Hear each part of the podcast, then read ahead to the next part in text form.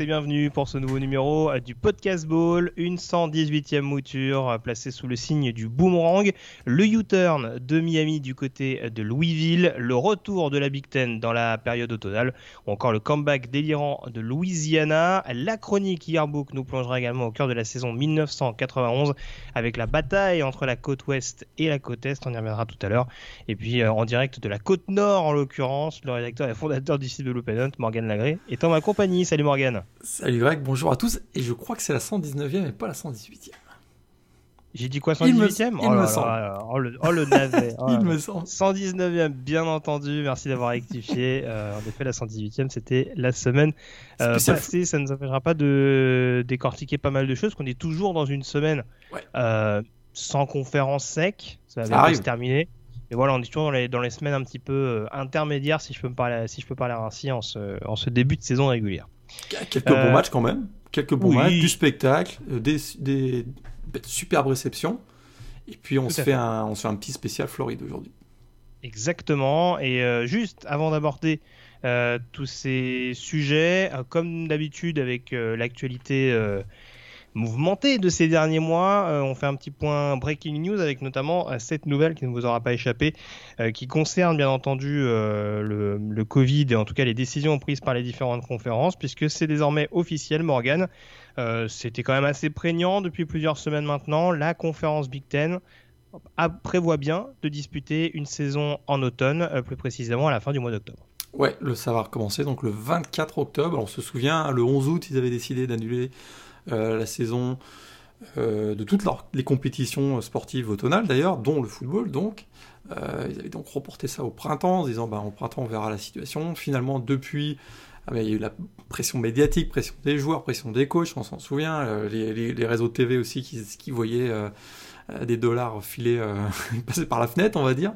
Donc bah, du coup, euh, et, et, surtout, et surtout euh, l'accès à des tests euh, antigènes pour on va la tester les joueurs pour la, la, Covid, des tests journaliers, ça assure quand même, ça rassure aussi les parents des joueurs, ça assure aussi que l'ensemble des joueurs qui vont rentrer sur le terrain seront a priori négatifs à 99,9% au moment du coup d'envoi, c'est que ça, donne, voilà, ça donnait un peu plus confiance qu'ils euh, pouvaient reprendre la saison donc le, le, 24 octobre avec un protocole euh, aussi euh, entourant, entourant donc la gestion de la Covid qui est assez strict, hein, notamment euh, des quarantaines de 21 jours, etc. etc. donc c'est euh, voilà, ils se mettent dans une situation où ils ont l'impression d'être un peu plus en confiance qu'au mois d'août et ça va donc reprendre le, le, 24 octobre. Ils ont déjà publié le calendrier.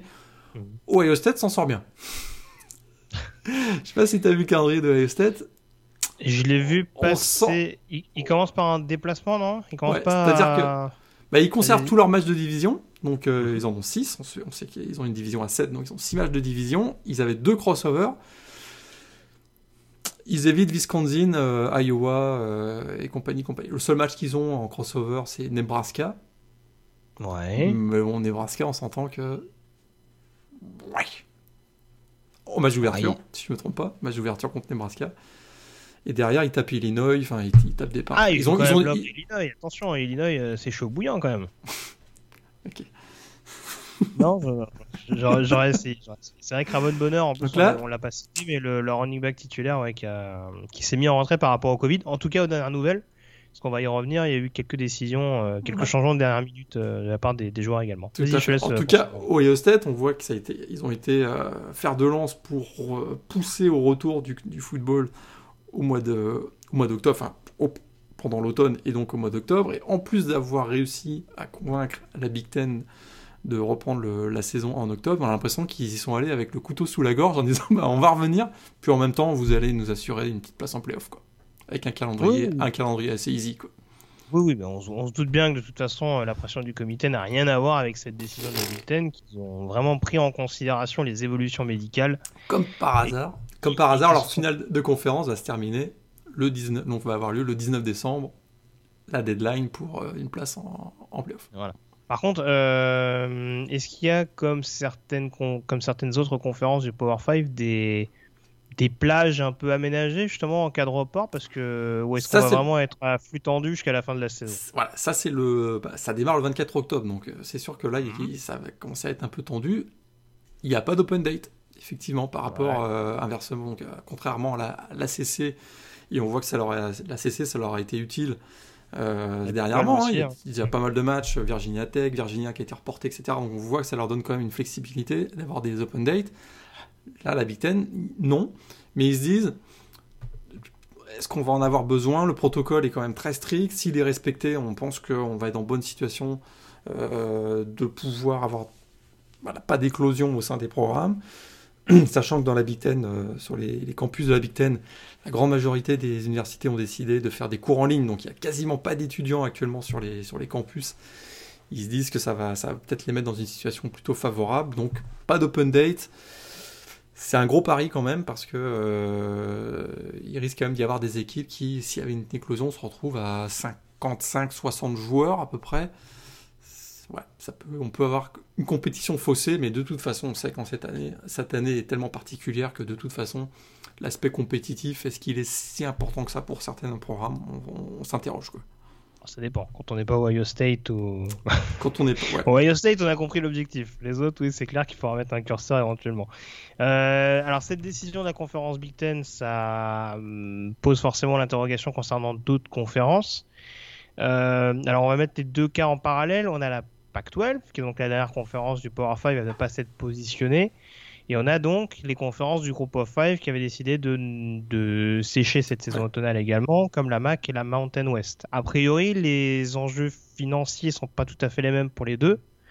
Euh, qu'en est-il exactement de leur prise de position sur le sujet? Il a commencé à y avoir un peu plus de traction pour un retour, effectivement, dès le mois d'octobre aussi, dans la Mountain West notamment. On sait que là, cette semaine, il risque d'y avoir un vote et euh, on est assez confiant pour pouvoir recommencer dès le 24 octobre ou le 31.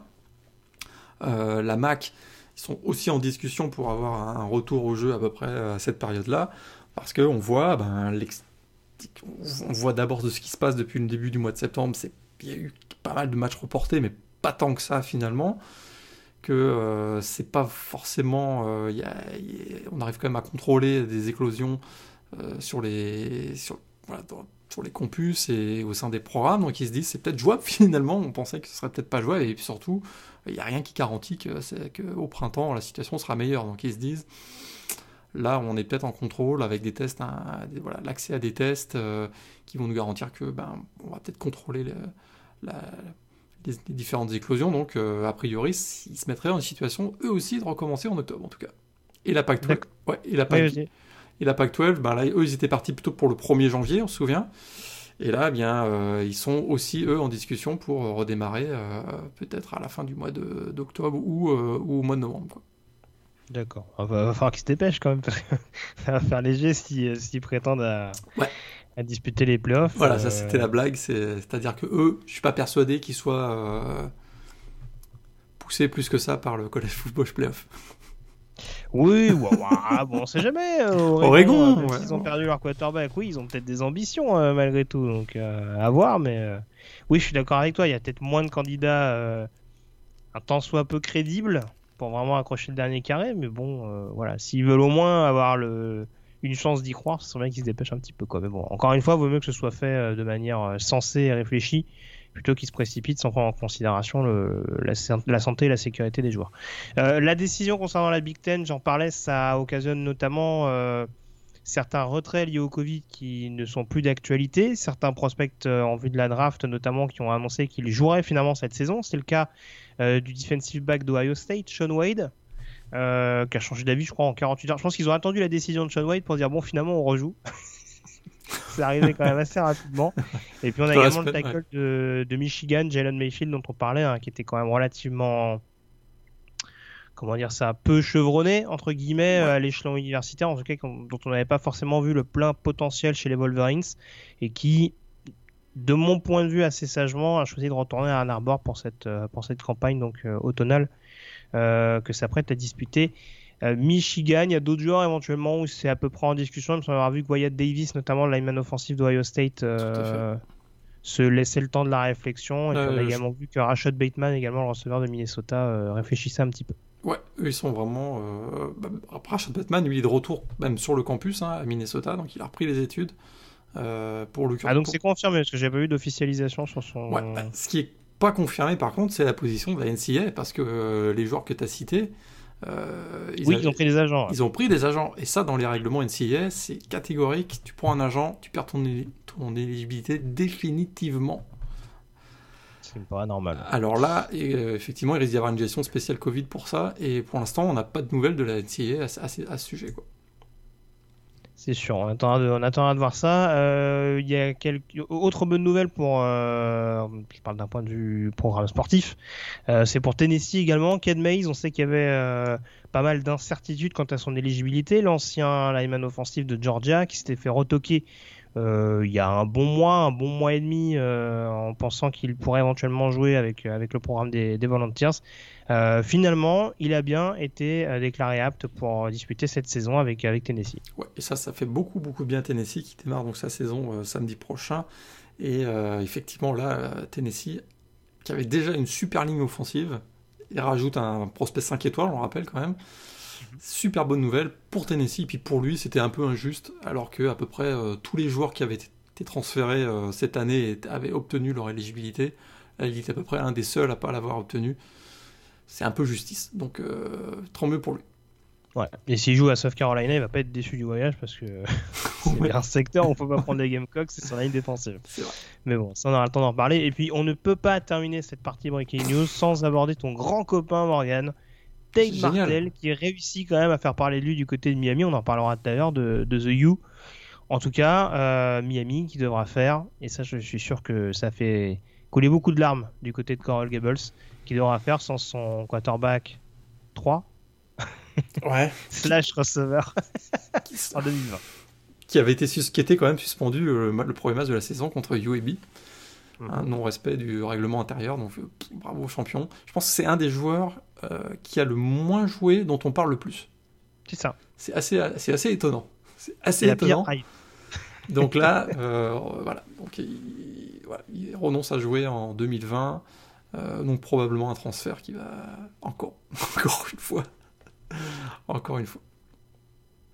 Ouais. Bon bah écoute, on suivra, mais oui, de toute façon, en tout cas, oui, il était pas, il était pas parti pour jouer et même Non. si Thierry King euh, est senior cette année, et a priori ne sera donc pas éligible la saison prochaine. Rien ne garantit que Martel sera le quarterback numéro 1 de Miami. Euh, non. Voilà. Donc on aura le temps, bien entendu, d'en reparler. Miami, justement, c'est au programme tout de suite, puisque c'est la fiche de la semaine, le déplacement des Hurricanes sur le terrain de Louisville.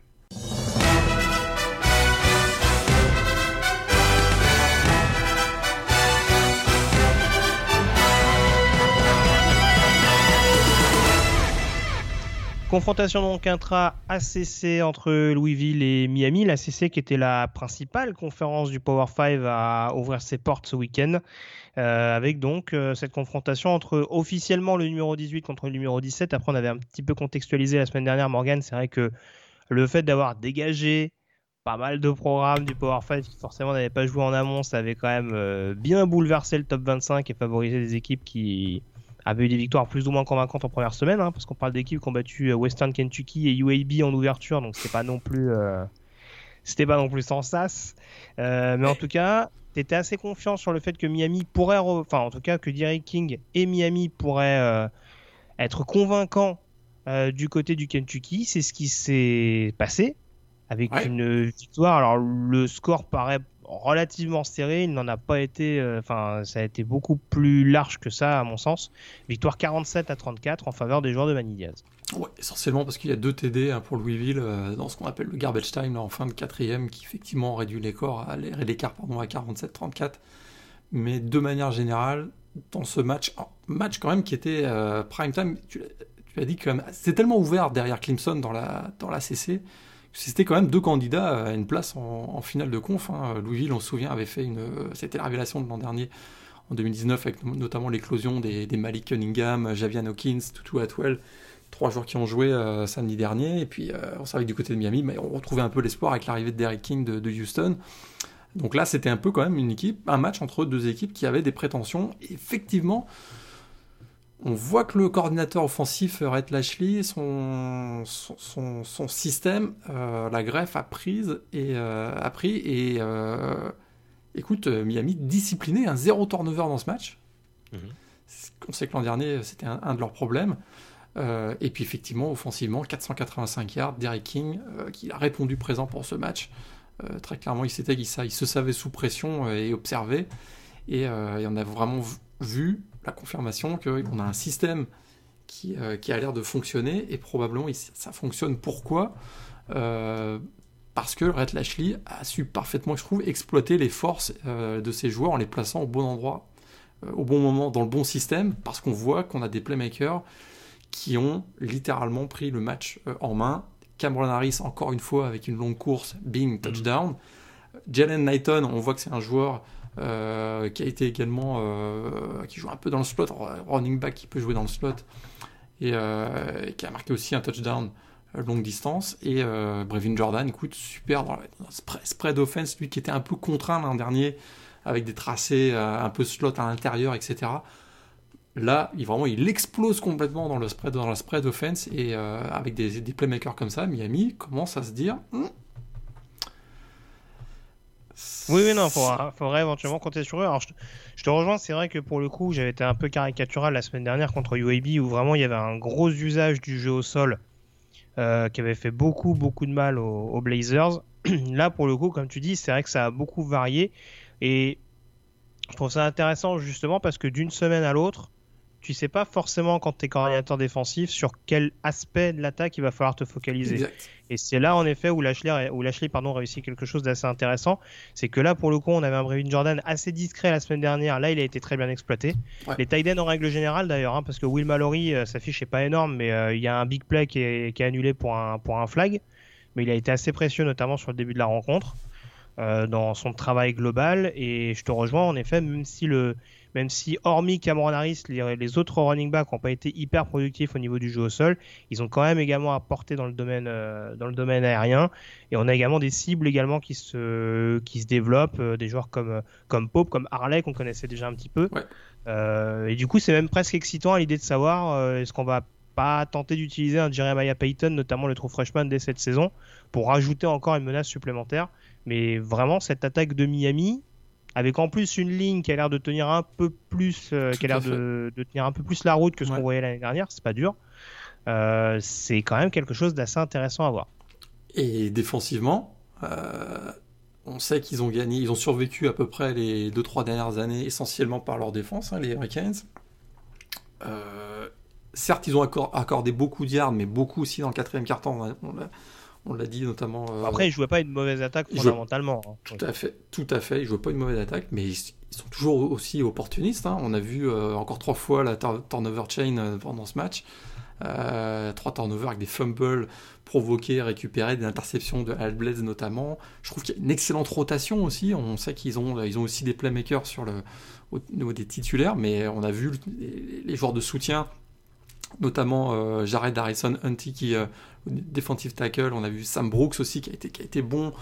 Euh, je trouve que vraiment euh, c'est une équipe qui va bien. Puis alors sur, sur troisième down, hein, ils ont été dominants quoi, parce que Louisville finit à 2 euh, sur 12, voilà j'ai noté, 2 sur 12, avec notamment 10 plaquages pour perte, et on voit que là, la défense de, Miami reste encore la, une des grosses forces de cette équipe, probablement une des 2-3 meilleures de la conférence. Alors si on a l'attaque qui se met à tourner et que la défense reste toujours aussi opportuniste, c'est là qu'on voit que l'équipe peut, avoir des prétentions. C'est juste au niveau des pénalités, il va falloir qu'ils se calment un peu parce que 11 pénalités encore dans, ce match. Ça, c'est un, peu, euh, c'est un peu difficile. Au moins, autant ils ont été disciplinés sur l'exécution du plan de match, mais euh, il reste encore euh, à travailler un peu sur la discipline, sur le, sur voilà, gérer les émotions, on va dire, sur le terrain. Oui, non, c'est ce que tu dis, vraiment l'opportunisme. ils, ont, ils ont 20 minutes, ils ont le ballon 20 minutes sur 60. Mm. Et quand tu vois qu'ils arrivent à marquer 47 points, alors il y a beaucoup de big players. Il y a deux gros. Enfin, je crois que les... en début de deuxième mi-temps, je crois qu'il y a deux jeux de touchdown. Ça a été quand même assez, assez rapide en termes d'efficacité. Mais... Alors du coup, ça pose d'autres questions parce que alors, Miami, on, on en reparlera. Hein. Il y a la concrétisation à, attendre contre Florida State. Euh, enfin, dans un premier temps, parce que j'imagine que les Seminoles ne seront pas leur principal test pour vraiment juger de leur niveau global cette année, on aura le temps d'en reparler. Mais euh, qu'est-ce qu'il faut penser globalement du niveau de Louisville? Parce qu'on disait que c'est pas une si mauvaise attaque que ça, mais il y avait des gros progrès, des gros progrès pardon, à faire en défense, et en ce début de saison, ils sont pas si flagrants que ça. Bah on a exactement vu ça. C'est-à-dire qu'on voit que c'est une équipe qui est capable d'accumuler des yards, beaucoup de yards, hein, notamment avec Malik Cunningham, leur quarterback, Javian Hawkins aussi. Euh, on voit un jeu au sol qui a bien fonctionné, plus de 200 yards euh, sur ce match-là, face à une des bonnes défenses quand même de Miami. Mais Malik Cunningham, il a un peu forcé quelques passes, je trouve, à des moments clés du match, qui a empêché de, voilà, parfois ils, commençaient à construire une espèce de momentum et ils se rapprochaient très très bien, souvent des 30-35 yards adverses. Puis là ça, là, ça a commencé à coincer un peu plus. Hein. donc je répète 2 sur 12 euh, sur troisième down, beaucoup de plaquage pour perte aussi. Effectivement, défensivement, ils ont été vraiment en grande difficulté contre la, vitesse des, Hurricanes, beaucoup trop de big plays accordés. Et puis euh, ils ont, je trouve, beaucoup beaucoup insisté euh, avec des systèmes man-to-man, comme on dit, homme à homme il aurait peut-être fallu mettre un peu plus de zone parce que je trouve qu'ils se sont fait piéger. On a vu notamment le touchdown de Jalen, euh, Jalen Knighton, là, où vraiment il se retrouve tout seul. Et euh, je trouve que ça, c'est peut-être un certain nombre de choses à, à, corriger. Et je dirais même que sans le, le, gros match des deux linebackers, CJ Avery et Dorian Etheridge, le score aurait pu être beaucoup plus large parce que ces deux-là ont quand même fait un bon boulot, je trouve, sur le deuxième rideau. Oui, on est d'accord. S'il y a bien un poste en défense où je suis pas spécialement plus inquiet que ça, c'est le poste de linebacker. Mais même mon petit Montgomery en backup, c'est que ça reste encore solide. Mais euh, ouais, il y a, encore beaucoup, beaucoup de boulot du côté de cette, euh, de cette défense de, de Louisville. Tu voulais rajouter quelque chose, Morgan, avant qu'on passe aux autres résultats de la semaine? Euh, pas plus que ça. J'ai bien aimé Booba Bolden aussi. safety de Miami.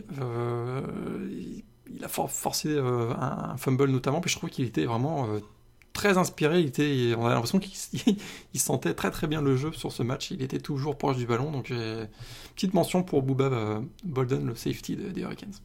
Je te rejoins en effet. Euh, donc, victoire des Hurricanes sur le terrain de Louisville, 47 à 34. Et du coup, Louisville, on en parler tout à l'heure en abordant l'AP Top 25. Euh, Miami qui, grimpe un petit peu quand même dans ce, dans ce classement, qui était 17e avant cette journée. Ça va être à relativiser encore une fois au fil des, prochaines semaines.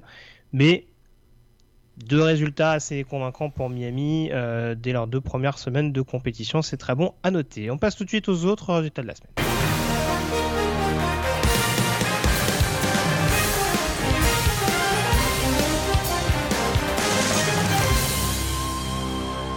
Avec, je le disais, la CC notamment euh, en vedette hein, au cours de cette euh, troisième semaine de compétition. On va passer rapidement, Morgan, sur Clemson et Notre-Dame, euh, en balade littéralement, ce qui était plus ou moins prévisible. Euh, Clemson face à The Citadel, programme de deuxième division, euh, victoire 49 à 0, et Notre-Dame qui étrit South Florida 52 à 0 de son côté. Ouais, trop d'écart entre les, entre Clemson et Notre-Dame et leurs adversaires. On a quand même vu un super Trevor Lawrence, vraiment très appliqué. Hein. C'est le genre de match où certains quarterbacks, on l'avait vu parfois sur ce genre de match vraiment cupcake où les quarterbacks titulaires hein, prennent pas ça trop au sérieux. Là, on sent qu'il est très appliqué. Il fait 8 sur 9, 3 TD en, voilà, en 9 passes, c'est quand même assez, fort. Mais il on a vu euh, son backup. Hein. Euh, on l'a vu, euh, qui a marqué son premier touchdown. Lui qui sera la prochaine superstar probablement au poste de quarterback à Clemson. Donc ça a été intéressant quand même de voir ses débuts. Puis Notre-Dame, très très très facile, avec un si beau Flemister aussi, euh, qui a réussi un, gros big play sur, son touchdown. On a vu Chris aussi, le true freshman, au poste de running back. Euh, voilà. Belle victoire sans forcer, 52 à 0 de Notre-Dame face à South Florida. Qu'as-tu pensé de la prestation de Boston College ah. sur le terrain de Duke, la première de ah, Jeff Hafley en tant que euh, head coach du programme Et on peut dire que la défense, en tout cas, a montré un bien beau visage pour la première de l'ancien coordinateur défensif de Ohio State. Ah, mais attends, mais euh, Notre-Dame et Boston College jouaient au même moment, à la même heure. Tu regardais sur les réseaux sociaux, il y avait certains fans de Notre-Dame qui disaient euh, c'est c'est bien d'avoir laissé partir euh, Phil Jankovic euh, parce qu'il a été vraiment super étincelant. Euh. Bah, surtout, surtout, alors je, me permets encore une fois, tant que je profite, un, tant que je parle à un, sympathisant des Fighting Irish. paradoxalement, malgré les deux premières sorties, j'ai pas l'impression qu'Ian Book suscite une passion folle du côté de South Bend. Mais je me trompais. Hein. Non, non, il fait, il fait, le boulot, il fait du Ian Book quoi. On sait, que, on sait que, voilà. Bon, Donc, oui, d'où cette réflexion potentielle sur, sur Jokovic et sur son premier match, plus qu'intéressant face à Duke. Plus qu'intéressant, 300 yards à la passe, 3 TD, une interception, puis surtout un duo qui a l'air de se créer avec une des révélations de la semaine, le receveur Zay Flowers. Je vois, ultra imposant, rapide, des super mains, capable de faire des bons tracés aussi, euh, qui finit avec 162 yards et un superbe TD. Turkovec Flowers, on sait qu'il y a Bailey aussi au poste de running back. Ils ont peut-être leur trio offensif euh, pour être. Euh, Hunter Long qui a fait quelques Hunter Long aussi, le Titan qui marque un TD. Donc il paraît qu'ils n'ont pas, ils pas de mauvaise ligne, il paraît. peut-être la meilleure de, la CC. Je m'avance un peu, mais peut-être la meilleure de la CC, la ligne. Ah, maintenant, avec Notre-Dame, ça, se dispute un peu. oui, c'est vrai qu'il y a Notre-Dame. C'est vrai qu'il y a Notre-Dame. c'est vrai qu'il y a Notre-Dame, Boston College et Clemson aussi, c'est pas mal. Mais, et, défensivement, ils ont été quand même très bons. Parce qu'on se souvient que euh, Bryce avait été quand même pas mal avec Duke face à Notre-Dame la semaine précédente. Et défensivement, ils prennent que 6 points. C'est une belle victoire, je trouve, pour Boston College. Oui, c'est un, un, succès convaincant. En tout cas, si vous voulez se rassurer dans la conférence, encore une fois, pour un, pour un renouvellement de cycle, euh, là, en tout cas, c'est pas mal. Euh, alors, Duke, c'est toujours la même problématique, c'est-à-dire que Duke, ça peut être bon sur un match et euh, complètement disparaître après. donc, c'est un peu ça qu'il va falloir jauger. Mais voilà, je, je vantais la ligne offensive, il y a quand même 3 et demi de victoire le, le pass rusher de Duke. Ouais voilà, c'était un match de défense. Ça a été un match de défense, mais en tout cas Boston College qui aura une très très belle copie euh, avec cette victoire, donc 26 à 6 euh, du côté de c'est Durham, c'est ça le programme de, campus de Duke? Euh, donc succès intéressant. pour Pittsburgh également, les débuts sont confirmés comme assez bons. C'était les comme match par contre. Oui, c'est ça. Ah, bah, on s'attendait à ce que ce soit un peu plus détriqué contre Syracuse, qui n'a pas une défense catastrophique, mais qui n'a pas non plus une attaque euh, mirobolante. En tout cas, cette année, il euh, ne faudra clairement pas s'y attendre. D'ailleurs, Tommy DeVito euh, a déjà cédé sa place? Pas tout à fait, pas tout à fait. Il s'est fait, ouais, effectivement, on a vu Rex Culpepper et sa formidable histoire qui est rentré à un moment pendant le match, mais je suis pas sûr qu'il ait complètement perdu euh, sa place encore, sa place de, titulaire, même si euh, c'est vrai que l'interception, euh, il se fait intercepter, et puis ça probablement fait basculer le match définitivement en faveur de Pittsburgh lorsque Paris Ford a intercepté Tommy DeVito. Ouais. Bah, Rex Culpepper, fils de Brad Culpepper, comme tu le précisais, c'est un defensive tackle de feuille. et, pas et, pas fils de Dante Culpepper. Bah D'ailleurs, Brad Culpepper, dont on va reparler tout à l'heure, je pense. Exactement, c'est très, très très bonne transition. Euh, donc voilà, en tout cas au niveau de l'AAC, alors je vais parler du dernier programme après. Bon, alors on a le l'orgie offensive entre NC State et Wake Forest. C'était super. On s'attendait à avoir des points et ouais. Bah, si, on, si, on, aime le jeu au sol, en tout cas, on s'est régalé. Ouais, ça terminait bien la semaine. Euh, ouais, entre Kenneth, euh, entre Kenneth Walker et le duo, et le duo Person Knight, ça, a été, ça a été quelque chose d'assez flamboyant. la Big 12, une seule équipe au programme, et quelle équipe? Oklahoma State Ouf, On l'a dit en même temps. Ça a été dur. Hein. Ça a été dur. 16 à 7 pour Oklahoma State, qui perd son QB sur blessure et qui s'impose vraiment de manière presque miraculeuse euh, contre des Golden Hurricanes, pourtant très peu inspirés. Très peu inspirés, pardon pour la vision. La bonne nouvelle, c'est que la défense d'Oklahoma State a tenu le choc. Mhm. Euh, offensivement, je suis inquiet. Je suis inquiet pour deux raisons. Euh, d'abord, la ligne offensive, c'est toujours la catastrophe. Et ça, sans une ligne offensive performante, euh, on voit que Sheba Bard souffre. Puis il termine, euh, écoute, en première mi-temps, il était à 35 yards en 13 courses. Donc euh, un joueur qui tourne quasiment 150-200 yards par match. On était loin du compte. Et puis surtout, ligne offensive poreuse. Blessure de Spencer Sanders, encore une fois, à la cheville. Et puis on n'est peut-être pas prêt de le revoir. Alors c'est sûr que là, on a vu, on a découvert un peu un joueur sorti de nulle part, Shane Illingworth, qui, qui, voilà, qui a réussi à se connecter avec Tylan Wallace, puis ça a redonné un peu de momentum à Oklahoma State, suffisant pour leur donner la victoire. Mais une équipe qui visait euh, la finale de conf, on est loin du compte. Et euh, je suis un peu inquiet si la ligne offensive ne, tient pas de choc euh, dans les prochaines semaines. Ouais, je suis d'accord avec toi. Dans la Big 12, Oklahoma State, c'était une des rares équipes qu'on n'avait pas vues. À part, enfin voilà, on avait déjà pu constater qu'Iowa State posait quand même pas mal de questions. Ouais. Euh, que d'autres programmes à côté, euh, voilà, peut-être peut pas suffisamment armés. Kansas State, la mauvaise surprise contre Arkansas State. là, on a quand même un boulevard pour Oklahoma et Texas si les autres programmes se, se ressaisissent pas en attendant de voir éventuellement ce que vont proposer des, des équipes comme Baylor ou TCU. Ouais, on peut pas mettre, euh, on peut pas mettre ça, en, je dirais entre parenthèses encore sur le compte de, de l'intersaison un peu, on va dire. Mouvementé Mouvementé, ouais. Euh, mais ça va pas tarder à arriver sur la table, à mon avis, si, si les contre-performances euh, se multiplient, parce que Mike Gundy, ben, il a un peu le feu aux fesses. Hein. Oui, un petit peu, ouais. Puis il a plus 40 ans maintenant. Euh, référence, référence de boomer. Euh, du coup, on passe au euh, Group of Five désormais. J'avais pas parlé de la dernière équipe d'ACC et pour cause Georgia Tech qui recevait UCF numéro 14 et bah Central Florida qui repart sur une sur de très très bonne base.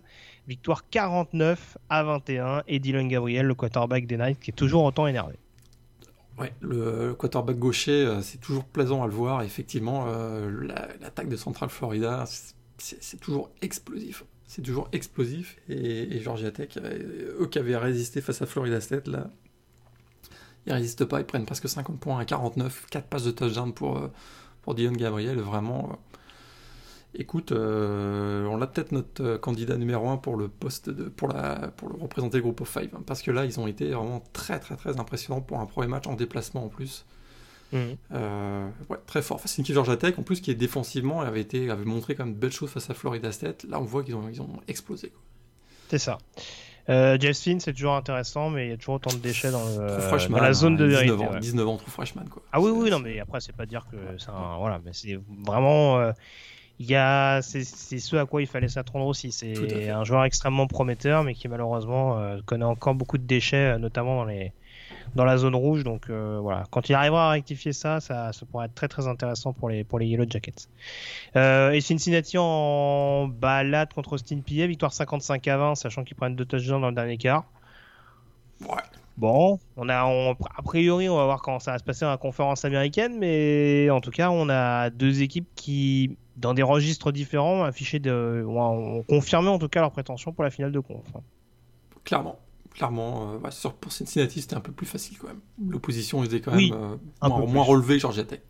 Un peu plus, j'en conviens.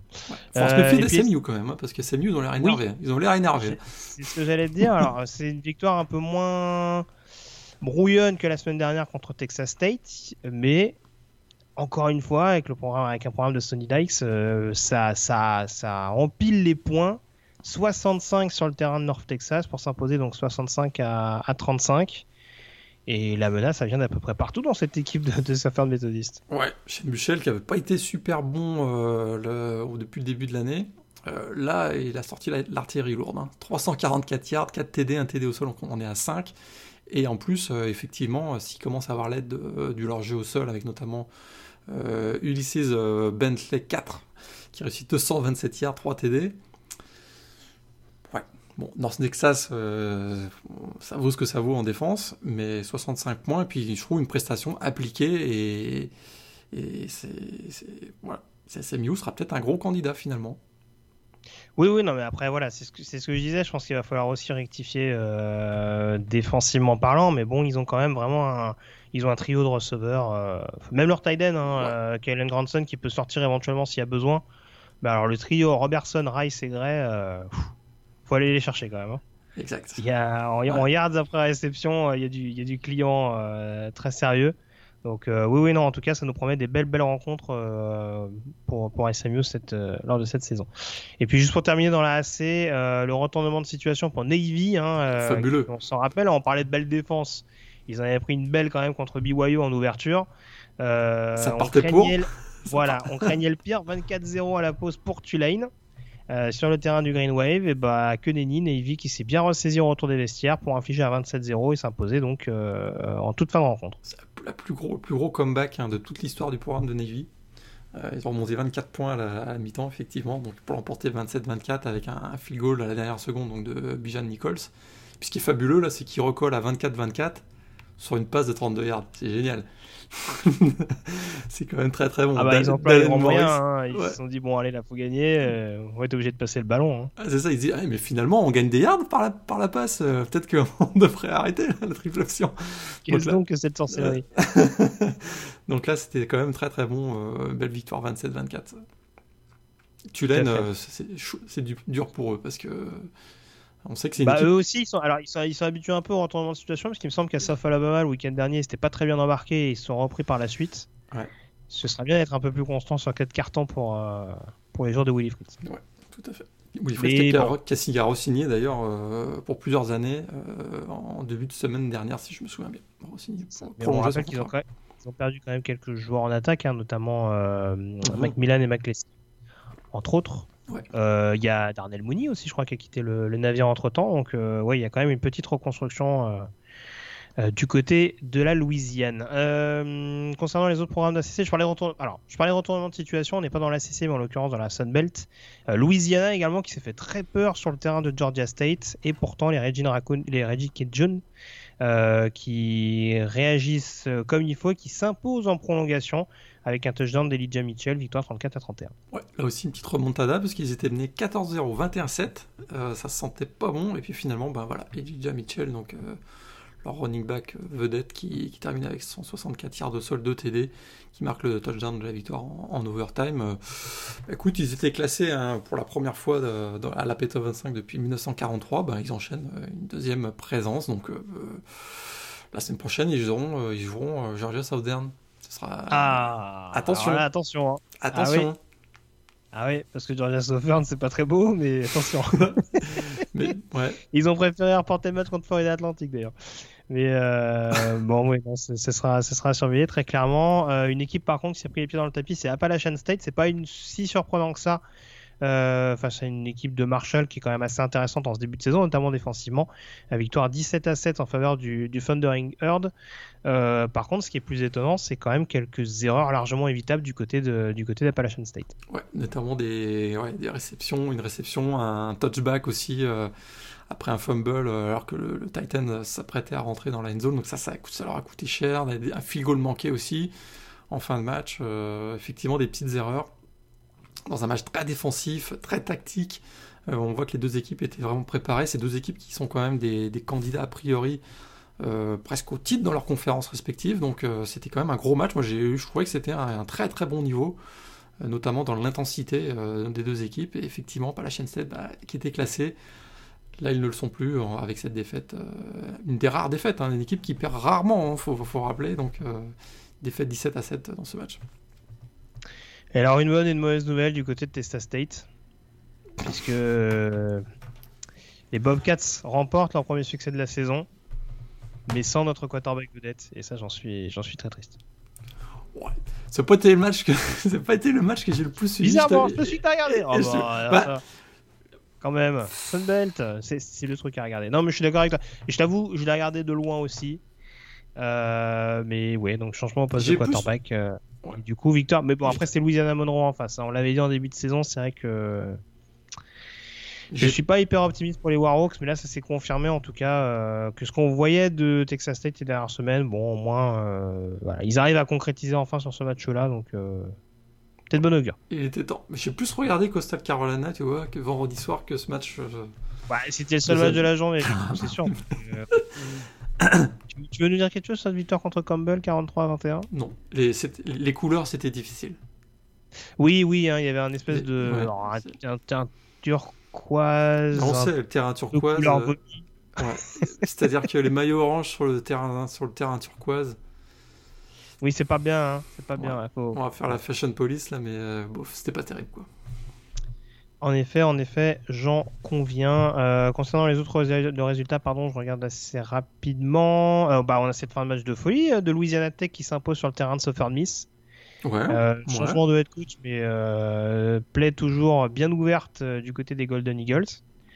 Avec ce catch en fond de end zone de Griffin Ebert. C'est dur quand même pour eux, parce que c'est South Alabama qui ils se font surprendre, ils perdent leur coach et là ils avaient le match en main et ils se font battre euh, sur le dernier oui, drive. Franchement, s'ils gagnent, il n'y a pas scandale. Le match ah globalement serré, mais s'ils le gagnent, il n'y a pas scandale.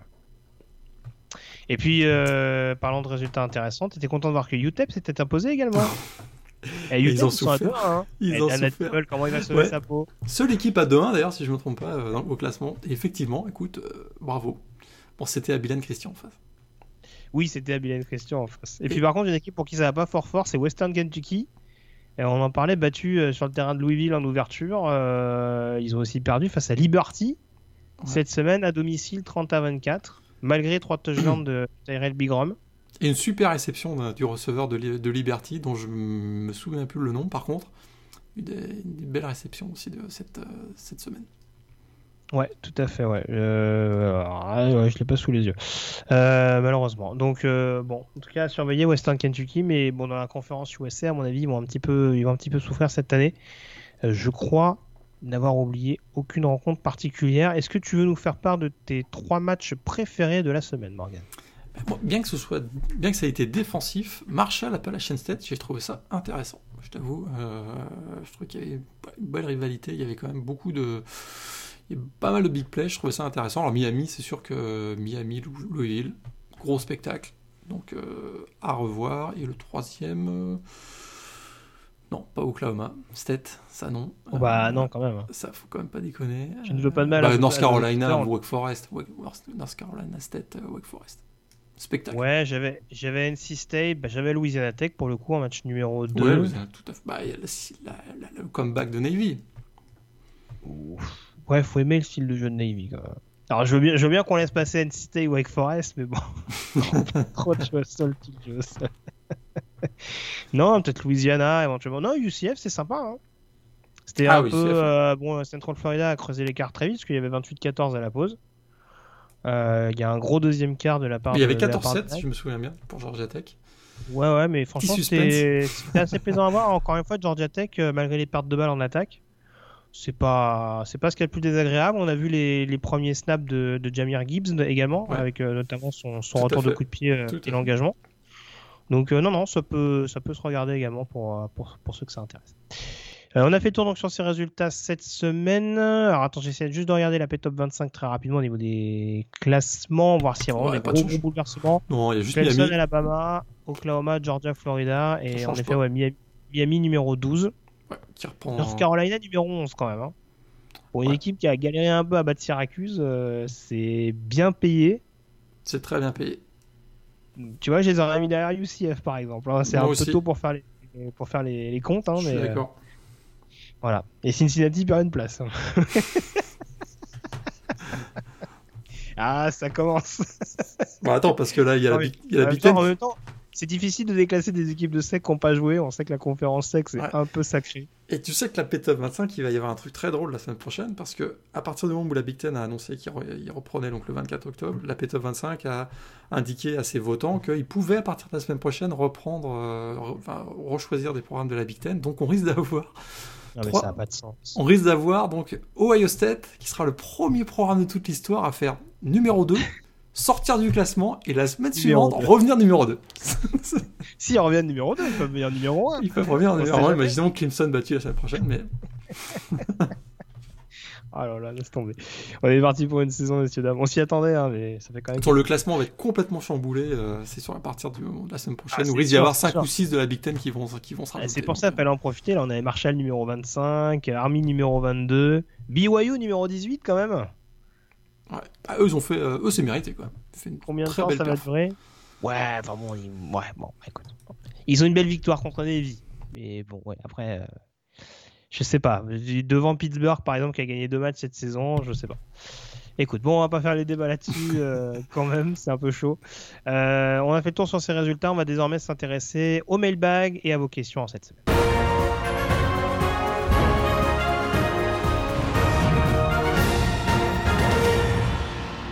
Et donc Morgan, on l'a dit, c'est une émission euh, classée sous le signe de la Floride, notamment. Et euh, pour cette première question, on remercie Nicolas Marie qui nous l'a envoyé par le biais de Facebook et qui concerne, je crois, même s'ils ne sont pas nommément cités, Florida State. C'est ce que j'ai compris aussi. Comment peut-on passer d'équipe championne en 2013 à une équipe ridicule en 2020 qui perd contre Georgia Tech? Ouh là là, alors attention, je, gros. Je crois que c'est tout on est un peu gros sur la patate, on comprend. on avait, on avait, ça fait déjà quelques mois qu'on évoque quelques faisceaux d'indices, mais je te laisse quand même les, les rappeler. Euh, un gros dossier. notamment les, les, difficultés des Seminoles ces, ces dernières saisons. Je me demande si tout ça n'a pas commencé en novembre 2017. Tu te souviens quand les Knolls ont forcé l'organisation d'un match pitoyable contre Louisiana Monroe pour s'assurer une place en bowl. J'ai l'impression, on se souvient donc que le match avait été annulé en septembre 2017 à cause du passage de euh, l'ouragan, je pense que c'était Irma à l'époque. Et euh, ils avaient forcé, donc ils étaient forcés d'annuler ce match-là. Ils s'étaient retrouvés avec une sale fiche de 3-5. Il leur fallait absolument euh, gagner un match pour poursuivre leur série de balls. Ils ont forcé ce match contre Louisiana Monroe qui ne voulait pas tellement le jouer. Ils ont perdu leur honneur ce jour-là, je pense. Et depuis, descente aux enfers. Euh, on sait qu'il y a le départ de Jimbo Fisher donc, à Texas A&M à la fin de cette fameuse saison, d'ailleurs, en 2017. Depuis, ils sont 18-20. Et alors là, il y a plusieurs éléments. Le fiasco Willy Taggart, est-ce qu'on a besoin de le, rappeler? C'est sûr que des embauches controversées, euh, très clairement, euh, refus d'accepter la réalité. Hein. FSU, il y avait un passage de témoin, il devait reconstruire le programme après 10 ans de Jimbo Fisher, il a fait croire que l'équipe était toujours euh, probablement des candidats au titre, euh, un coaching staff pourri, on va le dire. Walt Bell, euh, coordinateur offensif, Arlon Barnett, coordinateur défensif, des, coachs qui n'avaient pas vraiment d'expérience à ce niveau-là. Puis là, ils ont enchaîné les catastrophes. Hein. le fameux 59-10 à domicile contre Clemson, on, s'en souvient, la plus haute défaite de l'équipe à domicile. Le match face à Samford, est-ce que vous en souvenez de ce match face à Samford mhm pendant soit 50 minutes ou 55 minutes, ils sont menés et ils gagnent le match grâce à un pick six euh, dans, les dernières minutes. Le fameux, euh, euh, ce qu'on a appelé le Hydration Gate, hein, face à Boise State, où il s'écroule complètement en disant Bah oui, il faisait chaud, on n'avait pas prévu assez d'eau sur la sideline. Bravo champion. Et puis derrière, surtout, il y a le fiasco Will Taggart, mais surtout, FSU n'est plus compétitif au niveau du, recrutement. Ça, c'est là où ça leur fait mal. Ils semblent nier la réalité, mais ils sont plus. C'est plus un programme attractif. Ils continuent de perdre leur temps à vouloir attirer des gros noms, des top, des, top 15, des 5 étoiles. On sait qu'ils étaient alignés pour aller chercher Kayvon Thibodeau, Nako Bedin, c'est dernièrement, et même Evan Neal aussi. Puis au lieu vraiment d'essayer de séduire des 4 étoiles plus à leur niveau, peut-être moins glamour, mais plus à leur niveau, bah, ils, perdent leur temps à aller chercher des 5 étoiles. Et c'est ça, ils mettent, la charrue avant les bœufs. Ils se retrouvent. Et quand il n'y a plus rien, voilà, quand il a plus rien, bah, ils, ramassent les 3 étoiles qui restent, et puis on commence à voir le résultat. puis c'est la même chose d'ailleurs. Euh, euh, on l'a vu d'ailleurs au poste de quarterback, hein, un exemple. Samuel, ils vont chercher Samuel, il file à North Carolina. Ils étaient sur Jaden Daniels, ils étaient sur Taysum euh, Fomachan qui avait déjà dit qu'il voulait aller à Clemson, mais ils continuaient d'essayer de le séduire. C'est pas, forcément au même niveau, mais il me semble même, parce que là pour le coup on parle de Samuel, encore une fois, que. Le gendre. ouais, c'est ça. Qui, choisissent à la limite d'aller à Clemson, enfin qu'on choisisse d'aller chez Samuel, il va quand même à North Carolina et Lance Legendre, même s'il n'a pas vraiment confirmé depuis, euh, on verra cette année, hein, on lui souhaite, on lui souhaite, euh, il va quand même à Maryland, quoi. C'est-à-dire sans faire injure sur le, sur le papier, euh, Maryland ou North Carolina, c'est censé d'un point de vue recrutement être moins excitant que Florida State, quoi. Donc c'est quand même pas normal, en effet, que ces que ces joueurs-là soient amenés à ne pas être pris euh, par Florida State. Après, globalement, on en avait parlé. De toute façon, tu as mis le doigt forcément sur un problème fondamental, le recrutement. et on en avait parlé. C'est vrai que à côté de ça, on a des programmes en Floride qui se sont vraiment développés. Euh, Florida qui, qui, recrute beaucoup mieux désormais avec Dan Mullen, euh, qui le faisait déjà pas trop mal, je trouve, à l'époque où il y avait McElwain. Euh, Miami également, on peut dire ce qu'on veut sur Manny Diaz, on a mis des réserves sur sa compétence en tant que head coach, mais en tant que recruteur, c'est un des meilleurs du pays. Donc ça là-dessus, depuis notamment son intégration au coaching staff de Mark Rich, on voit que du côté de Miami, ça fonctionne beaucoup mieux avec des recrues beaucoup plus séduisantes et beaucoup plus ancrées localement. Et voilà, il y a toujours ces deux points d'interrogation, le poste de quarterback et la ligne offensive qui, qui et même et même ces derniers mois, on commence à constater que sur le poste de running back, on en avait parlé. Tout à fait. Kamaker, c'était presque une anomalie qu'il a à Florida State. Exact.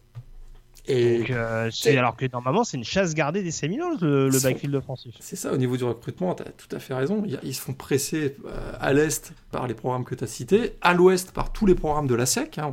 On, rappelle qu'Alabama, LSU, même un peu plus au nord, Georgia, ils viennent chercher euh, des, joueurs en Floride. Donc déjà, c'est plus difficile au niveau du recrutement. Puis là, même, ils se disent, bah allez, on va peut-être se renforcer via le portail des transferts. Donc là, qu'est-ce qu'ils font? Ils font pression pour Justin Fields, ils font pression pour Jalen Hurts, Josh Jackson même. Euh, ils avaient fait pression. Boum. il se retrouve avec, euh, euh, Jordan Trevis de Louisville et Alex Hornibrook de Wisconsin. Donc c'est voilà, symptomatique de, FSU depuis 3-4 ans. Et un autre point que je pense c'était que Kirk Upstrike de, de, ESPN qu'il avait mentionné il n'y a pas si longtemps que ça, il y a peut-être un problème culturel aussi à FSU, c'est-à-dire que la fin des années Jimbo Fisher, c'était un peu trop l'individualisme exacerbé, et puis que dès qu'il y a un peu d'adversité, ben, l'esprit d'équipe s'effondre, il n'y a plus de l'esprit de cœur, etc. Et du coup, euh, une équipe à qui on dit euh, ben, vous allez être euh, parmi les, les, candidats au titre, ben, une ou deux défaites au mois de septembre, et puis derrière, il n'y a, plus, plus rien. quoi. Il n'y a plus personne, et, ça, c'est un vrai problème. Ils se disent ben, maintenant, je vis sous sur la draft, je m'en fous un peu, je regarde juste ma ligne de stats, et puis si on, si on ne va pas dans un bowl, c'est pas si grave que ça. Et alors, moi, je veux pas être méchant, mais encore une fois, je pense que pour, pour reprendre la question qui était posée, je pense qu'il ne faut pas non plus se leurrer sur le vrai niveau de Florida State malgré la campagne 2013. Je pense que le, recrutement de Jamie Winston a caché énormément de choses. Il y avait en effet autour de lui des prospects hyper intéressants et un recrutement qui était meilleur, ça c'est indéniable. Hein. je veux dire les Dalvin Cook, les Kelvin Benjamin, euh, même sur la ligne, j'ai pas tous les noms en tête, mais je pense qu'il y avait deux trois joueurs assez sympas. Le recrutement était déjà euh, dix fois plus intéressant que ce qu'il est aujourd'hui. Mais je pense qu'à l'époque, le fait d'avoir Jamie Winston en tant que quarterback faisait que l'équipe était en sur-régime. Parce que la défense à Florida State, elle a toujours été performante, elle l'est toujours aujourd'hui. Mais le fait d'avoir enfin un quarterback capable de vraiment développer l'équipe, ça, parce que les années précédentes, c'est pas, c'est pas E.J. Manuel ou Christian Pander, malgré leur statut de premier tour de draft, qu'on fait que Florida State était une top top équipe de de, de, foot, de foot universitaire, quoi. Tout à fait. Donc euh, voilà, c'est entre guillemets une anomalie, en tout cas ce qui a bonifié les années de Jimbo Fisher du côté de Florida State, tant mieux pour eux, hein. on va pas leur reprocher d'avoir été chercher un des meilleurs quarterbacks de, sa génération. Mais bon, après, forcément, bah, le retour sur Terre est un peu plus compliqué. Et bah, quand ça commence à se gâter derrière, on a du mal à trouver des solutions. Et je te rejoins. Le recrutement lié à un excès un petit peu d'orgueil et le fait de se dire, bah, de toute façon, euh, on va assurer le coup, on va, on va réussir à aller chercher des top prospects euh, qui sont plus forcément autant attirés qu'ils pouvaient l'être fut un temps. Bah, ça fait qu'aujourd'hui, on est toujours dans une période de tâtonnement et il suffit de voir, enfin, ça aussi, enfin, on va pas faire trois heures sur Florida State, mais euh, enfin, on va prendre Willie Taggart qui fait une seule saison à Oregon, on va prendre Mike Norvell qui, avec tout le respect que je lui dois, euh, était quand même head coach à Memphis. Je veux dire, ils sont où les head coach à Poigne, quoi?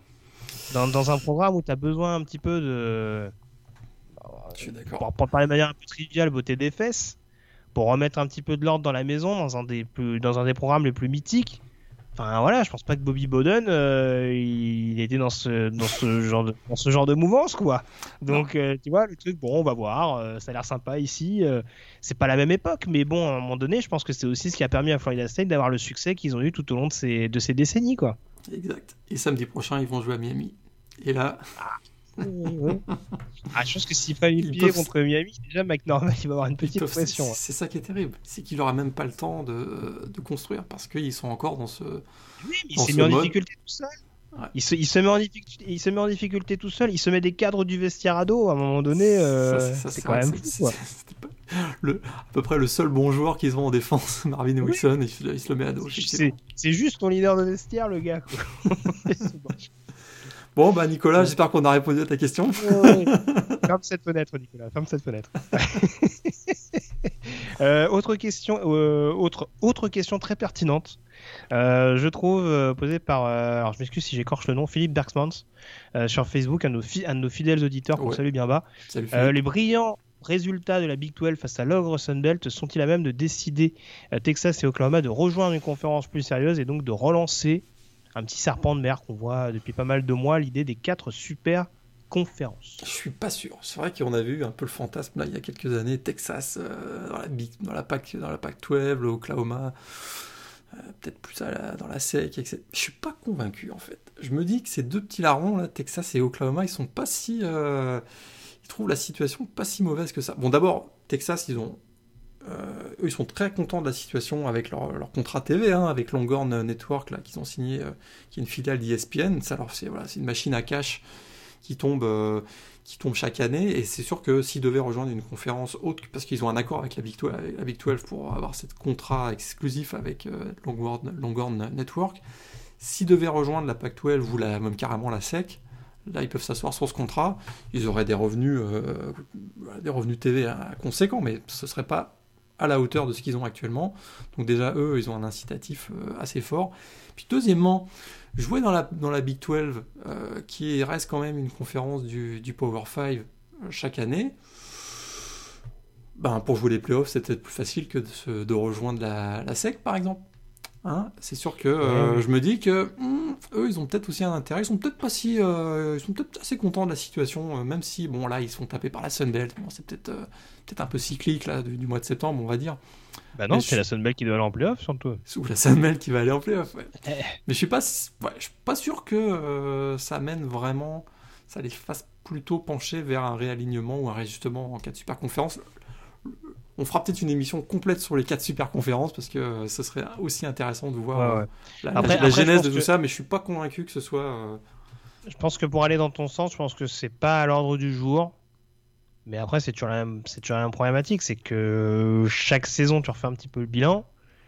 On taquinait un peu la Pac-12 tout à l'heure. Si le niveau est un peu meilleur euh, cette saison et que bah, la Pac-12, à tout hasard, s'il venait à reprendre en à l'automne, pardon, euh, grillait potentiellement la place à la Big 12, bon, on se posera peut-être des questions. Ça ne veut pas dire que forcément euh, on va repartir sur la question des super conférences, surtout vu la situation actuelle.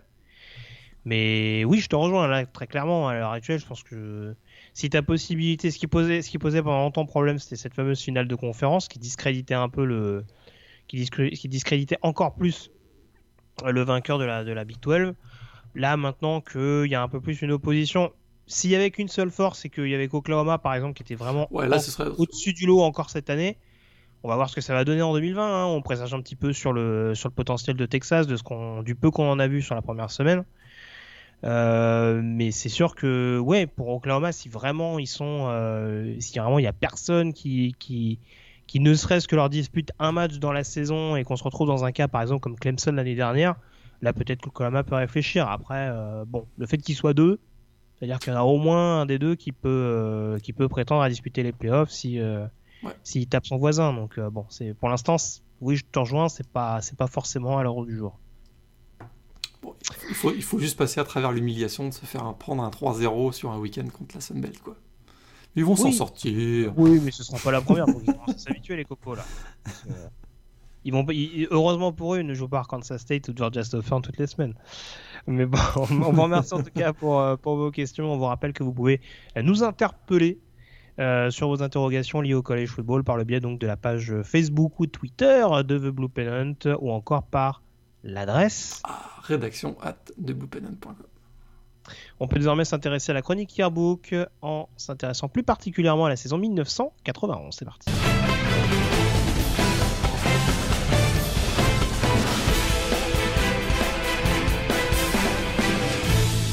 On se retrouve donc en 1991. Morgan, on avait quitté euh, le collège football sur une année pour le moins mouvementée. Euh, une année très très controversée avec Colorado notamment, qui s'était distingué, qui avait été un petit peu un champion houspillé, euh, un co-champion, si on peut dire ainsi, houspillé avec Georgia Tech.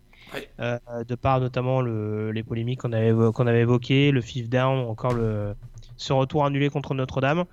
Euh, Colorado, pas très bien considéré au début de la saison 91, je pense qu'on peut le dire tout de suite. Non, ils étaient même pas dans le top 10, si je me souviens bien. Non, classé numéro 13. Voilà. Euh, faut rappeler qu'ils ont quand même perdu quelques joueurs, hein, notamment Eric Bieniemi, on en avait parlé euh, la semaine dernière, qui était parti chez Chargers de mémoire. Ouais. Euh, et en l'occurrence, voilà, Georgia Tech qui était co-champion, donc se retrouve 8 toujours avec Sean Jones à sa tête. Et on a un top 5 du coup qui est un petit peu Remis à l'ordre du jour, alors on a, on a, Florida State qui est classé numéro 1 à l'unanimité, quasi, enfin l'unanimité. En tout cas, oui, quasiment à l'unanimité, ouais, je pense qu'on peut dire ça. 49 votes sur, euh, sur une bonne cinquantaine. Ça va durer toute la saison d'ailleurs, sans, sans... Ouais, c'est ça. Euh, Florida State emmené à l'époque par un, par un jeune joueur très prometteur, Casey Weldon. Ouais, y il y, avait, il y avait du monde en défense aussi, notamment un cornerback sympa. Terrell Buckley. il y avait Marvin Jones aussi qui, va, être drafté quelques années plus tard par les Jets.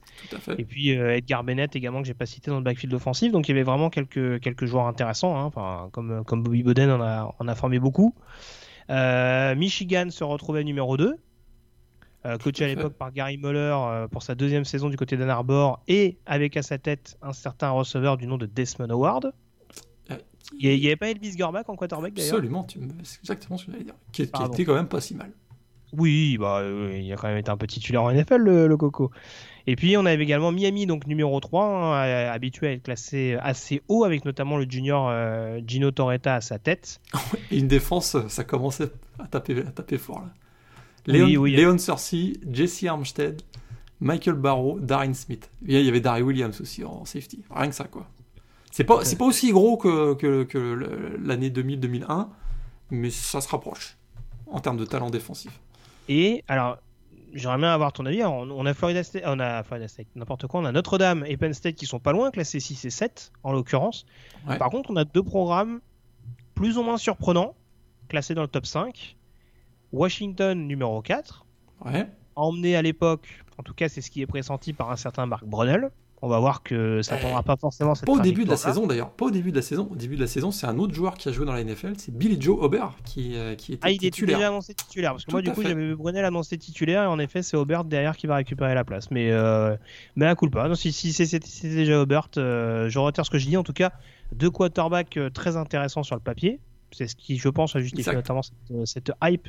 Et un certain lineman défensif très dissuasif, Steve Hetman. Euh, en l'occurrence, dont on reparlera tout à l'heure.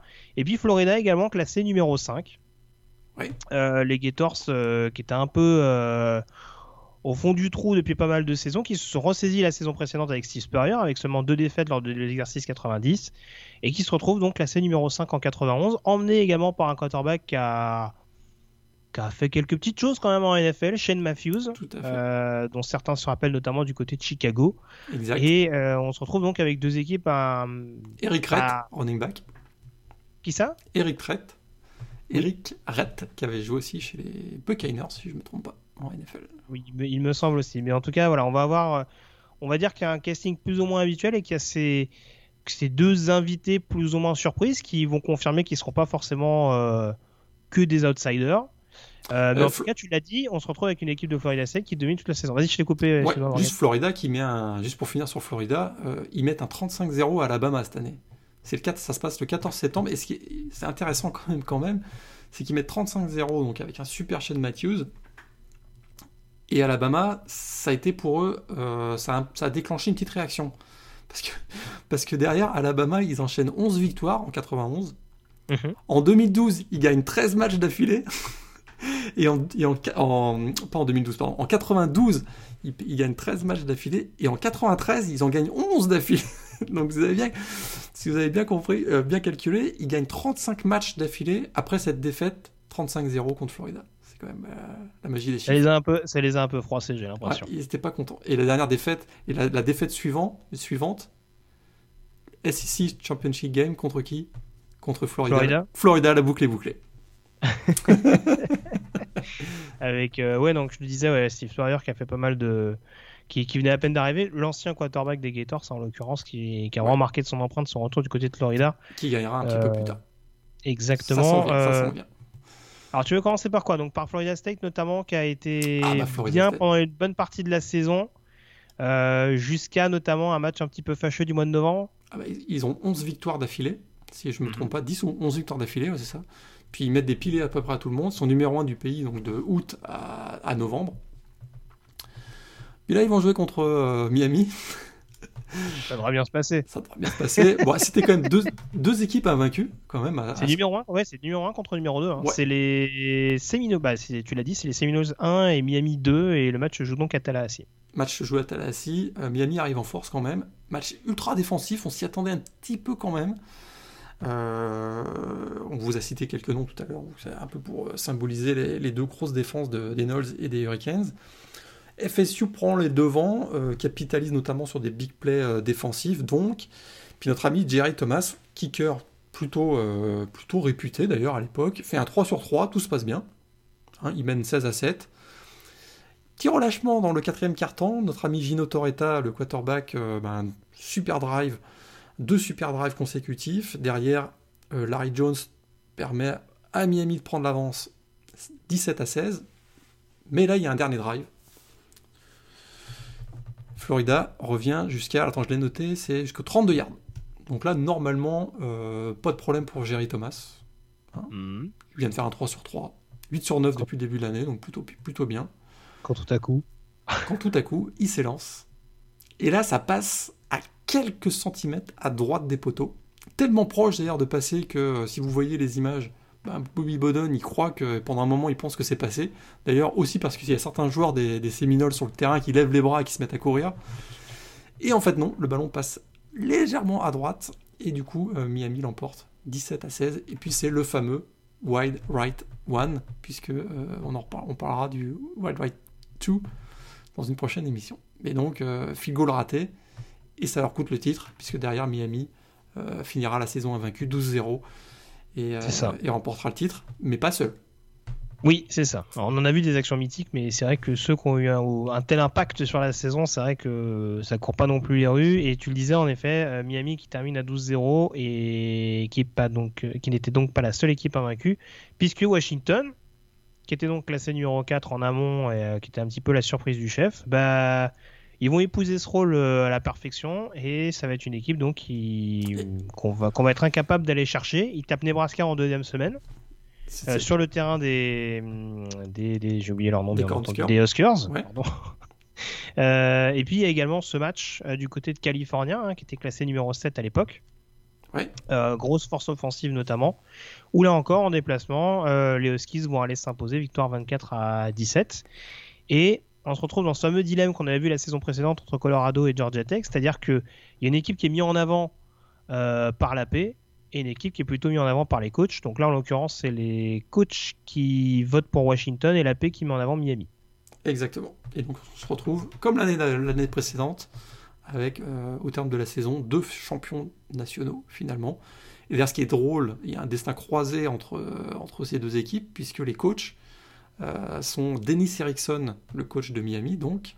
Et bien écoute, il est originaire de l'État de Washington, hein, au nord-ouest des États-Unis. D'ailleurs, il a, il a coaché les, Cougars de Washington State, et en NFL, il a co- coaché les Seahawks de Seattle, donc sur la côte ouest euh, américaine. Et du côté de Washington, le, coach, c'est Don James.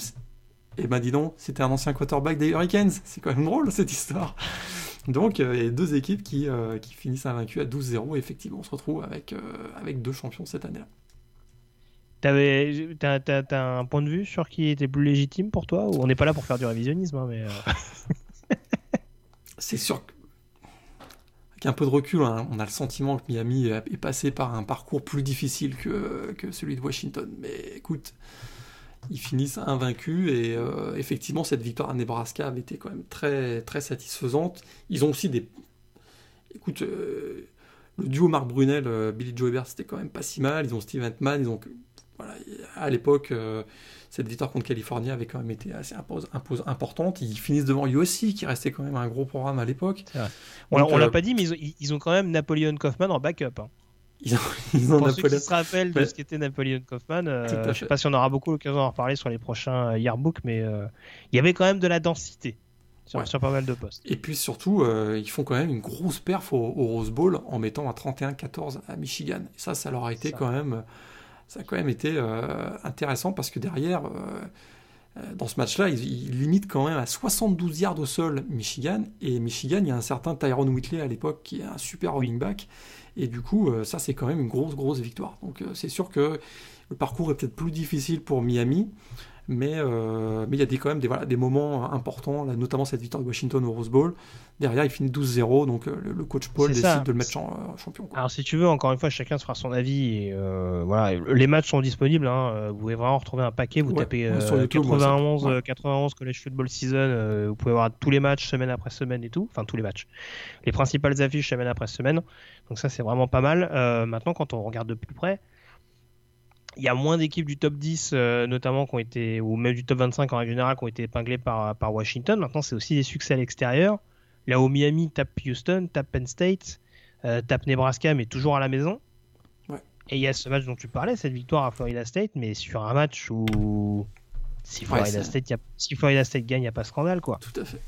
Donc, euh, bon, encore une fois, c'est pas. C'est sûr que pour la belle histoire, c'est bien de dire que Washington a été champion cette année-là. Après, euh, voilà, mais. euh, Miami, je pense qu'ils auront le temps de se reconsoler. Hein. On rappelle qu'ils ont été champions pas, pas, mal de temps et ils seront de nouveau champions quelques années plus tard. Tout à fait. Mais en tout cas, ce qui est important, on y reviendra lors, de la, lors du prochain yearbook, c'est que cette nouvelle controverse en 1991 a un peu bouleversé les choses, c'est qu'on va décider justement qu'à partir de la saison suivante, on aura enfin une finale nationale. Exactement. C'est le début. Je sais pas si, je sais pas si je t'ai coupé l'arbre sous le pied, Ah. mais... Hein? C'est le début du BCS. Oui, exactement. Donc euh, voilà, là on a dit, bon, ça suffit maintenant, euh, c'est bien d'avoir les blagues. champion, mais au bout d'un moment, là, ça commence à se voir. donc, euh, donc du coup, on va prendre cette décision-là, donc à l'issue de cette, euh, de cette saison un peu controversée, donc entre, entre Washington et... On en reparlera Et la semaine prochaine. Du 92. Alors, tu voulais nous préciser d'autres petites choses euh, Je crois Ah bah, qu'il y a notamment quelques... Vas-y, vas-y. Ouais, S-Man Pose, 91. Oui, S-Man Pose. Hein, ouais, petite anecdote quand même, le receveur des, donc, des Wolverines de Michigan, Desmond Howard, qui gagnera le S-Man Trophy cette année-là. Euh, bah, écoute, il est semaine, à semaine, après, semaine après semaine et de plus en plus le favori pour le S-Man. La veille du match contre Ohio State, le fameux The Game, il décide qu'il fera quelque chose. Je, je vais faire quelque chose de spécial si je marque un TD. Alors, il pense d'abord, hein, il l'a dit d'ailleurs et confessé plusieurs fois, la veille, il pense euh, faire un, saut périlleux hein, euh, dans la end zone euh, s'il réussit un, un TD. Mais lorsqu'il marque effectivement un, touchdown face aux Buckeyes, il se dégonfle, notre ami Desmond Howard, et il improvise finalement une pause en mimant la, statue du trophée S-Man. Eh bien, bien lui en a pris parce que cette pause va rester dans l'histoire du college football comme une des grandes images. hein. tout le monde connaît cette image où Desmond Howard prend la pause du S-Man. Bah, il a révélé quelques années plus tard que c'était pas du tout euh, prévu euh, cette pause et qu'il avait euh, initialement prévu de faire autre chose. Donc c'était assez intéressant. Puis il gagne, c'est sûr qu'il gagne, il gagne le S-Man avec notamment cette année-là ce qu'on appelle de catch, hein, une réception fabuleuse sur une passe d'Elvin Garbage d'ailleurs contre Notre-Dame, hein, une, formidable réception en, plongeant.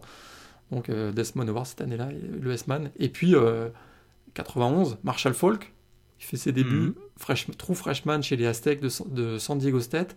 Deuxième match, 387, 386 yards au sol. oui. Et il termine, Histoire de placer les bases. ouais, alors il termine la saison euh, meilleur coureur du pays. C'est la première fois dans toute l'histoire du college football qu'un true freshman termine meilleur coureur euh, du pays. Et puis, euh, petite question, son record va tenir euh, bah, jusqu'à la fin de la saison seulement. D'ailleurs, cette saison euh, 91, puisque Tony Sands, le running back de Kansas, réussira 396 yards contre Missouri en toute fin de saison. Et le record va tenir jusqu'en 2014.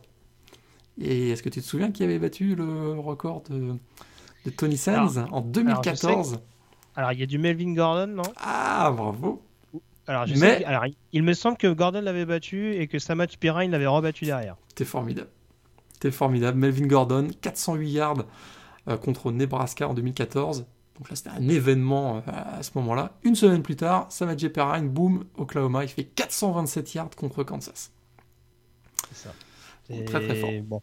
On, a beau dire hein, que bon college football, euh, les vannes sont assez ouvertes défensivement, mais bon comme quoi c'est pas un record qui tombe tous les ans non plus. hein. Exactement. Et Marshall Falk avait vraiment euh, voilà, renversé tout le monde du côté des, des Aztecs de, de San Diego State. C'est ça. La question c'est de savoir comment il s'est retrouvé à San Diego State et pas chez une grosse écurie. Mais, euh, bon. On rappelle que Jerry Rice est dans un programme de D2. hein. Tout à fait. Donc euh, bon, voilà, c'est pas la première incohérence euh, non plus par rapport à ça. Euh, ton match de l'année, du coup, toi qui nous parlais de la Iceman Post, du coup, c'est Michigan Ohio State? Euh, bah, J'avais plutôt pris Miami, euh, Florida Oui, State. Florida State. Ouais. Moi, j'avais bien aimé. Alors, je... on en parlait en off, mais le California Washington, je vous incite justement à le voir. Euh, parce que, d'un point de vue prospect, euh, California, c'était pas foufou. Je crois que leur quarterback, c'est Polowski. J'ai oublié le prénom, je crois que c'est Mike. Je vais pas dire de bêtises. Mais en tout cas, c'était vraiment une attaque assez excitante à voir, avec notamment en coordinateur offensif un certain Steve Mariucci. Euh, qui va être notamment très réputé tout au long de sa carrière justement pour ses, pour ses attaques vraiment euh, euh, très aériennes et très explosives, hein, puisqu'il va finir derrière chez les Packers, il sera head coach notamment chez les Niners et les Lions, et on voit quand même sa patte dans cette, dans cette attaque de California. À encore une fois une défense de Washington, il y avait quand même pas mal de clients, et ça va nous donner un match haletant, et là aussi également, à l'instar du Florida State Miami, un match décisif dans l'optique de la victoire finale. Le vainqueur du trophée S-Man, t'en as déjà parlé, Morgan. Desmond Howard, qui va donc être récompensé à l'issue de cette saison. 23 TD cette Euh, année-là, c'est quand même. ouais, c'est pas fréquent d'avoir un receveur euh, Iceman à l'arrivée, même s'il était aussi sur retour de coup de pied. Exact.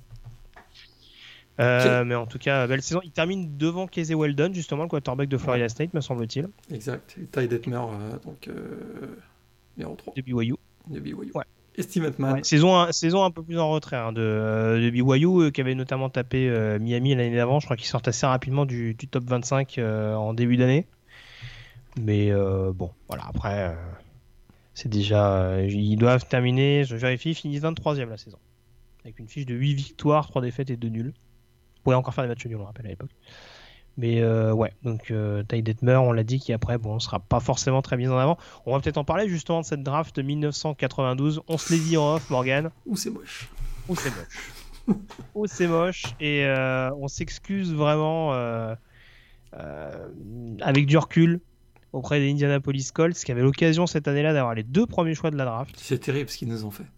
et qui sont tombés vraiment sur une draft. Alors, ils auraient pu prendre Desmond Howard. Mais alors, ils ont pris Steven Mann, le fameux euh, lineman défensif de Washington. C'était tout sauf une mauvaise idée sur le principe. Sur le principe. Mais a priori, mais a priori la transition, c'est pas très très bien faite pour le, Trop de blessures. Trop de blessures euh, dans sa carrière. Ça a été euh, dès, les, dès la deuxième saison, je pense qu'il se blesse avec les Colts. Donc, euh, puis derrière, il n'a jamais retrouvé son niveau de jeu. Il a dû jouer 5 ou 6 ans, et puis vraiment, il est passé. pff, non, c'est c'est pas été le, le joueur dominant qu'on attendait. Quoi. Et alors, le numéro 2, Quentin Coriat. Chapeau. linebacker de Texas A&M, euh, qui finit quand même dans la, dans la team rookie de l'année. Mais après, derrière. Ouais, mais vu la euh, promotion, aucune- vu la promotion, Aucune, confirmation. vu la promotion euh, de cette année-là, c'était pas si dur que ça. Oui, oui, certes, certes. bon, et voilà. Tu vois, tu vois ce que je veux dire, quoi. C'est ce que tu veux dire. Bah d'ailleurs, il suffit de nommer les quarterbacks draftés cette année-là. Oui, puis on, a, on bah, a- on a tout compris. Bah, Il y en a deux, a- mais ils sont très tard. Ouais, il y en a. Oh non, le... Ah non, le premier est quand même assez haut. Alors, il y en a un dont on vous rabâche les oreilles depuis plusieurs semaines maintenant, c'est David Klingler, Oui. euh, quarterback de Houston. Euh, le fameux qui a pris la suite d'André Ware, euh, qui est drafté sixième par les Bengals. Les Bengals, ils avaient du nez à l'époque sur les QB. Ah, je peux dire que le, le post ici à Sun, ça s'est pas bien passé du côté de Cincinnati. Je pense qu'on aura le temps d'y revenir dans, dans deux prochaines émissions. Mais euh, ouais, David Kingler, ça s'est pas très bien passé du côté de Cincinnati. Et puis le deuxième, euh, drafté à l'époque par Denver, donc c'est Tommy Maddox, Ouais. Quarterback de UCLA. il a joué Alors on sait que les QB à UCLA, ça a longtemps eu une bonne réputation. Hein. euh, Troy Aikman, bien entendu. Euh, je crois qu'il y aura Cade, Van, euh, Cade McNown également qui sera drafté à la fin des années 90. Tout à fait. Mais euh, oui, c'est vrai que dans l'équipe de, de Donahue, ça avait quand même une bonne réputation les quarterbacks à UCLA. Mais Tommy Maddox, ça n'a pas donné énormément de choses. Un bon rebond en 2002 du côté des Steelers pour chauffer la place de Ben Roethlisberger avec une campagne de playoff. Mais ça a plus souvent été un backup quand même en NFL. euh, Puis, et puis derrière, cette année-là, Dave Brown chez les Giants, Matt Blondin, Kansas City. Bon, Craig, Mhm. Eric- Craig, Craig Erickson avec Tampa Bay, il a, il a pas été, il a fait une petite carrière sympa en NFL. Jeff Blake, écoutez, il est drafté par les Jets, mais il a été essentiellement un backup. Et il faut attendre quand même la, la position 227 pour voir qui Oui, On pour a vu voir, le même. pour voir Brad Johnson, Florida Ouais, qui State, était backup. qui était Qui était backup, de Casey Weldon. et qui va gagner le Super Bowl avec Tampa Bay quelques années plus tard. qui était, qui était un, qui était un bon quarterback, mine de rien. Alors le problème, c'est qu'il a été. Alors c'est un peu. C'est un peu la même position, je pense, qu'un Matt Cassel. Euh, Ouais. C'est-à-dire qu'il a essentiellement été backup euh, en universitaire. Il a essentiellement été backup en NFL, puisque donc il a longtemps joué en backup chez les Vikings, notamment euh, derrière Ronald Cunningham. Mhm. Et c'est surtout à Washington, il me semble qu'il explose à la fin des années 90 avec North Turner. Et euh, en effet, en 2002, du coup, euh, il arrive à Tampa. euh, Un peu par hasard. Bah voilà, en tout cas, c'était pas un mauvais quarterback, mais en tout cas, c'était pas l'acquisition qui était censée transformer l'attaque de Tampa non plus. Mais euh, voilà, ça, restait un, ça restait un game manager euh, plus qui a permis à Tampa de, de bonifier le super travail défensif de, des Bucks cette année-là. ouais. ouais, Tampa Bay était tellement dominant défensivement que. Ah oui, façon, oui, oui. euh, bah, ouais. Après, je vais pas dire que c'est lui qui permet à Tampa de gagner le Super Bowl. hein. Il suffit de voir le match en lui-même euh, ou pour se rendre compte que c'est un safety qui est MVP. hein. donc euh, après, Ouais. à, partir, à partir de là, tout est dit. Mais oui, c'est vrai que c'est une classe qui était pas bonne. Et comme tu le dis, ouais, il, faut, il faut aller chercher un quarterback du 9 tour qui était lui-même backup du côté de Florida State pour se dire Ah, il y a peut-être enfin un joueur intéressant. Après, on Ouais, quelques- hein. Ouais, il y a quelques, quelques Taylor, sympas. je crois quoi. qu'il sort au 9 tour aussi, non? Ty Detmer qui est drafté par les Packers. Detmer par les. euh, c'est pas par les Eagles C'était pas les Packers Ok. Euh, moi, je l'ai pas les, pa- je l'ai pas les Packers. Ok. Par les Packers. J'arrive à parler. Je suis désolé, j'ai le nez un peu pris aujourd'hui. Oui, donc c'est très par les Packers, t'as raison. Euh, mais ouais, donc euh, bon, en tout cas, euh, pas bonne draft. Ouais, quelques joueurs, quelques joueurs quand même. Desmond Howard, on l'a dit, numéro 4, donc à Washington. Il y a Terrell Buckley, on en a parlé, Il y a cornerback. Jimmy Smith, receveur Jimmy troisième Smith, tour, absolument. qui a fini à Jacksonville, mais qui est drafté par Dallas. Qui avait une longue carrière dans la, dans la, dans la, dans la NFL. Il y a quand même Darren, Darren, Woodson, Darren Woodson, le safety de Arizona State, qui fera une longue carrière avec les Cowboys quand même. Champion, euh, multi-champion euh, NFL. Donc c'est quand même pas mal. Il y a Robert Brooks aussi, receveur de South Carolina, qui a eu une longue carrière chez les Packers. Euh, Qu'est-ce que j'avais noté également? Packers aussi. Il y a Mark, Shmura aussi, Titan de, Boston College, qui a long- longtemps joué aussi chez les Packers. Puis un peu plus. College à un moment donné. Bah, voilà. Et puis un peu plus haut, il y avait quand même. euh, Et comme quelques- Ouais, vas-y, vas-y, vas-y. Euh, bah, les cornerbacks cornerback sympas quand même. Il y avait euh, Troy Vincent à Miami, l'ancien Oui. de Wisconsin. Par contre, on, on, on l'a pas dit, mais Casey, Casey Weldon, il est drafté au quatrième tour. Quasi Weldon plus tard. euh, Quatrième tour, drafté par les Eagles. Par les Eagles, ok. Il est, et d'ailleurs, euh, anecdote pour le moins cocasse, il est drafté juste devant Edgar Bennett, son running back qui est, sé- qui est sélectionné également par les Packers. Ah. Euh, il a d'ailleurs été coach, je me demande s'il y est pas toujours d'ailleurs. Euh, il était coach du côté de Green Bay également. Et puis euh, pour finir avec les defensive backs, il y a Daryl Williams, donc le safety de Miami, drafté par les Bengals aussi. Les Bengals qui cette année-là aussi mettent la main sur Carl Pickens, le receveur de Tennessee. Très Longue- bon longue saison, ouais, longue saison, aussi, longue carrière aussi en NFL. Et puis il y a les Chargers qui sélectionnent Reggie White au sixième tour, mais c'est pas le bon. Pardon, c'est gratuit, ça me fait plaisir. Voilà ce qu'on pouvait dire en tout cas euh, sur cette saison 1991. On va donc euh, pouvoir terminer cette émission en abordant la quatrième semaine avec nos pronostics. C'est parti.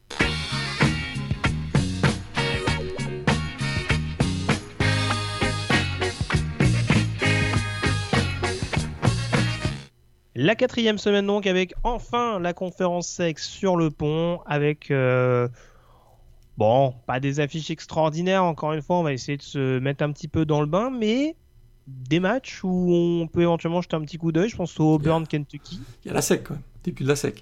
Un événement, non, ça reste un ah oui, événement ça. quand même. Ça Voilà. reste un événement. le, le 8 contre le 23 euh, Auburn Kentucky on a Florida en déplacement à Ole Miss Ouais. pourquoi pas ça peut être sympa à regarder également mais euh, oui en tout cas ça peut être des équipes euh, à voir Texas A&M le numéro 10 qui reçoit Vanderbilt le 2 Alabama qui se déplacera du côté de Missouri Qu'est-ce que va Et, faire euh, LSU contre Mississippi State Exactement. euh, match, exactement. Match du côté de Bâton Rouge pour la précision. Euh, je vous donne mes programmes tout de suite d'ailleurs en, en l'occurrence et puis de toute façon on donnera le pronostic juste après. Euh, du coup ça commence. Alors je vais essayer de pas me tromper avec les horaires. Il me semble que ça commence dans la nuit de jeudi à vendredi. Ouais. Entre South Alabama et UAB. Ouais. Un, un, fou, un, un derby absolument indécis.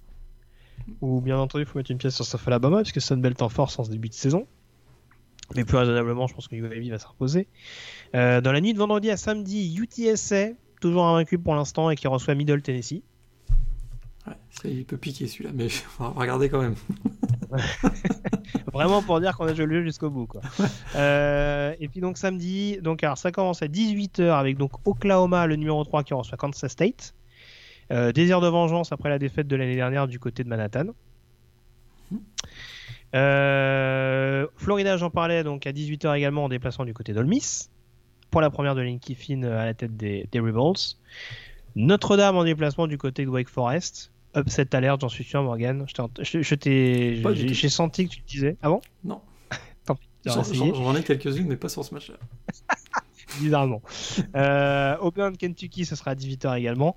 Euh, UCF en déplacement du côté d'East Carolina, pour tenter de confirmer. Ou ça peut être Le moche, fameux ça peut être moche celui-là. Louisiana, Georgia Southern, que j'ai pas mis dans les affiches, mais bien entendu, euh, ça, ça, ça allait sans le dire, hein, Ouais. que ce formidable choc de la Sun Belt. Euh, Pittsburgh contre Louisville, numéro 21 contre numéro 24, ce sera également à 18h. Euh, et puis je crois que j'ai fait à peu près le tour, un petit Syracuse, Georgia Tech, mais bon, vu les matchs qu'on a déjà cités, Ouais, non, je pense que si vous allez sur le Orange Man Yellow Jackets, il y a un problème. En vrai. En direct live en tout cas. Après, vous pouvez regarder en replay, bien entendu. Euh, 19h30, TCU euh, qui démarre son premier match face à Iowa State. Euh, TCU qui pourra jouer avec Max Duggan d'ailleurs, il me semble qu'il peut revenir. Tout à fait. Mais euh, qui a un backfield offensif un peu dépeuplé euh, de ce que j'ai cru voir. Donc à voir du côté de Texas Christian. un petit peu plus tard, donc à 21h30, LSU qui fera ses débuts, donc le champion en titre face à Mississippi State à la maison. Texas en déplacement du côté de Texas State. Cincinnati numéro 14 qui recevra numéro 22 Army. Upset alerte. Oh Attention ah, Army. Ils ont embêté Michigan en début de saison l'année dernière. Attention Army dans ce match. Très bien. Bah écoute, euh, je suis pas aussi confiant que toi, mais euh, a peut-être un petit upset alert sur Oklahoma State, West, Virginia à 21h30. Absolument, c'était mon deuxième, dis donc. ah bah, tu vois, les, les... Bon, mais voilà, les, les, grands esprits se rencontrent. euh, mais ouais, West Virginia à voir. Bon, ils ont, ils ont étrié Eastern Kentucky en première semaine, mais bon, il y a quand même une, différence. Avec un peu plus d'opposition, il faudra voir. Mais euh, est-ce que Jared de peut, peut confirmer Mais en tout cas, c'est pas de ce qu'on a vu des Cowboys en première semaine qui nous rassure fondamentalement sur le, sur le niveau des joueurs de Mike Gundy, même si ce sera du côté de, Stillwater en l'occurrence. Euh, bien entendu, Arkansas State à suivre à 21h30 lors de sa réception contre Tulsa. Euh, 22h, Georgia également qui commence sa saison sur le terrain d'Arkansas. On aura également Virginia qui jouera son premier match de l'année à domicile contre Duke. Ouais. Euh, Boston College, pour information, ça sera à minuit qui reçoit Texas State, deux de tes équipes chouchoutes, Morgan, mhm. à 1h du matin. Alabama en déplaçant du côté euh, de Missouri. Houston qui démarrera enfin sa saison en recevant North Texas. Pourquoi pas pour se faire, niveau du, pour se faire une idée pardon, du niveau de, des Cougars cette année. Euh, SMU qui recevra Stephen F. Austin, programme de 1 A. Ce sera aussi à 1h. Et puis à 1h30, Texas A&M contre Vanderbilt. Miami, donc numéro 12 face à Florida State. À voir, Et puis donc, le numéro 16 Tennessee à South Carolina. Upset alerte. Hmm, non. Non, pas trop. Non. Euh, je sais plus si on l'avait dit, mais Colin Hill euh, confirmé en quarterback titulaire euh, ah, chez les Gamecocks. Petite surprise quand même. Ah, Mike Bobo a fait jouer son réseau. Exact. Et ouais, donc a priori, bon, Tennessee est favori, mais bah, le classement l'indique, mais attention. Tension, tension on n'est pas à l'abri d'un d'une d'une guarantanie aiguë. Peut-être, mais j'y crois pas. Et puis premier match également pour Baylor à 1h30 contre Kansas. A priori, ça devrait passer. De ce qu'on a vu en tout cas, ça devrait passer. Ouais, c'est tendre, hein, Kansas. 2h du matin, la première de Virginia Tech contre NC State. Et à 4h15, donc BYU qui étraînera son statut de numéro 18 lors de la venue de Troy du côté de Provo. Alors, du coup, vu le programme, j'ai sorti trois matchs en particulier, Morgan. Euh, bah tiens, je vais retirer celui-là parce que du coup, tu nous as un peu spolié. Euh... Bah écoute, on va se faire un petit All Miss euh, Florida. Si tu m'as rien dit, c'est que tu crois la victoire de Florida. Florida. Florida. Très intéressé par ce match, mais ça peut être beaucoup plus sérieux que ce que peut penser. Je pense que Len Kiffin va nous sortir un petit programme, un petit plan de match qui peut gêner Florida, mais je pense que là, ça va être le talent qui va parler en quatrième quart-temps. Et il y en a un petit peu plus du côté de Florida, en tout cas. Pittsburgh-Louisville. Pittsburgh, c'était moche. Mais ça gagne. Mais ça gagne. Et défensivement, c'est costaud. Je me demande si ça va pas être trop pour Louisville, pour les mêmes raisons que euh, qui les ont fait sombrer euh, face à Miami le week-end dernier. Je mettrais Pittsburgh à domicile. Très bien. Pittsburgh pour moi aussi. Euh, j'ai dit, j'ai pas dit Florida, bien sûr. Et dernier match, Auburn, Kentucky. Alors je sais que t'étais. Bah, chaud, le terme est un, peu, est un peu exagéré, mais en tout cas, Kentucky, c'est une équipe que tu voyais comme possible poil à gratter et ce qui peuvent déjà embêter les Tigers du côté du Jordan Air Stadium. T'as tout dit, parce que je l'avais mis upset alerte mais je l'ai retiré en me disant ils sont peut-être pas prêts maintenant à faire leur, upset. C'est-à-dire qu'ils vont peut-être besoin d'un ou deux matchs. Je pense qu'ils vont, ils vont être à prendre au sérieux dans la division Est, mais peut-être pas au point de battre Auburn le premier match à Auburn. Mais à mon avis, ils risquent de regarder les Tigers dans les yeux assez longtemps dans ce match. Et là, ils vont leur mettre une pilée, tu vois, tu vas voir. Euh, j'y vais avec Auburn également. A priori, match du retour pour. Euh, a priori, ce sera Terry Wilson hein, qui reviendra en tant que titulaire du côté des, des Wildcats. J'ai pas vu tous les titulaires euh, annoncés dans la SEC. C'est ce qui est prévu. Si, si, je l'ai vu passer, Terry Wilson, normalement, sera Il y a mieux pour un match de reprise que de la défense d'Auburn, hein, même s'il y a eu pas mal de reconstruction. Ouais. Puis ils ont quand même Bonix. Puis Bonix, s'il trouve son rythme, c'est fait. On est d'accord. Euh, on a fait le tour du coup sur, euh, ce 119e et on passe en 18e épisode. Je te remercie Morgan d'avoir été en ma compagnie. On se retrouve donc la semaine prochaine pour analyser tout ça en détail. D'ici là, passez une excellente semaine avec pas de rencontres. Et au programme. Salut à tous. Salut à tous.